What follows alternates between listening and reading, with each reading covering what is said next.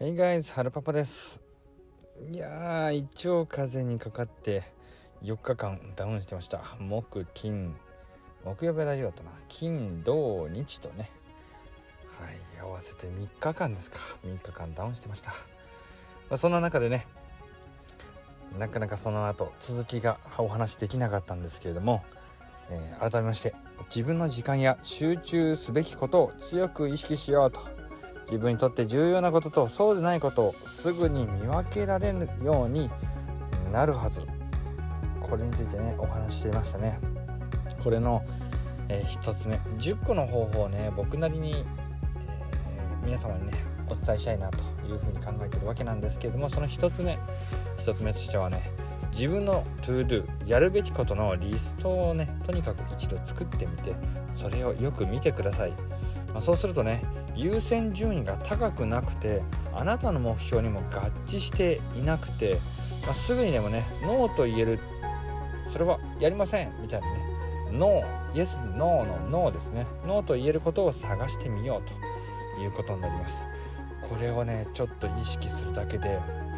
あなたの時間って自然に増えると思います。これちょっと本当にねバカにできないやり方なんで是非ともやってみてください。さあ今日はね3つご紹介しましょう、え次2つ目。自分の予定表をよく見る。キャンセルできる会議とか打ち合わせとか飲み会といった集まりはないだろうか。これです。そして3つ目。自分の予定表を今すぐに見てお金を管理するための時間を少なくとも毎日、えーこれはね1分ぐらいでいいんであらかじめ確保してください。もう朝一番にそれをやって朝のルーティン作業の一部にすることをお勧めします。ただね僕自身も朝なかなかねすっと起きれない時もあったりするのでそういった場合は仕事終わりですね。仕事が終わって帰宅する前にねちょっとこう財布の中を覗いてみてで自分の中の財布のレシートとか、まあ、いらなくなったポイントカードとかそういったものをねなるべく、えー毎日に近いぐらいですね。今1週間に1回にはなってきましたけどもねそれぐらい自分の財布とまだ対話をする時間を作ると。そうするとねお金の管理をするための、時間を作ることによって、ね自分でねこのお金についての、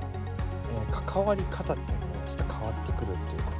そしてですね、えー先ほど1と2にありました。1のやるべきことのリストをよく見るということと自分の予定表をよく見る。そしてキャンセルできる予定とか飲み会とか集まりはないだろうかっていうことをね思い描きながらこの3つをやるだけでもあなたの時間というのはかなり増えます。そしてねこれ以外にものコーディ6個あります。なのでそれもね明日からまた続いてこれ、えー伝えしていこうというふうに思ってますのでね。是非ともお楽しみください。それではねまだ本調子じゃない春パパでした。皆様もね胃腸風邪体調管理気をつけてください。春パパでした。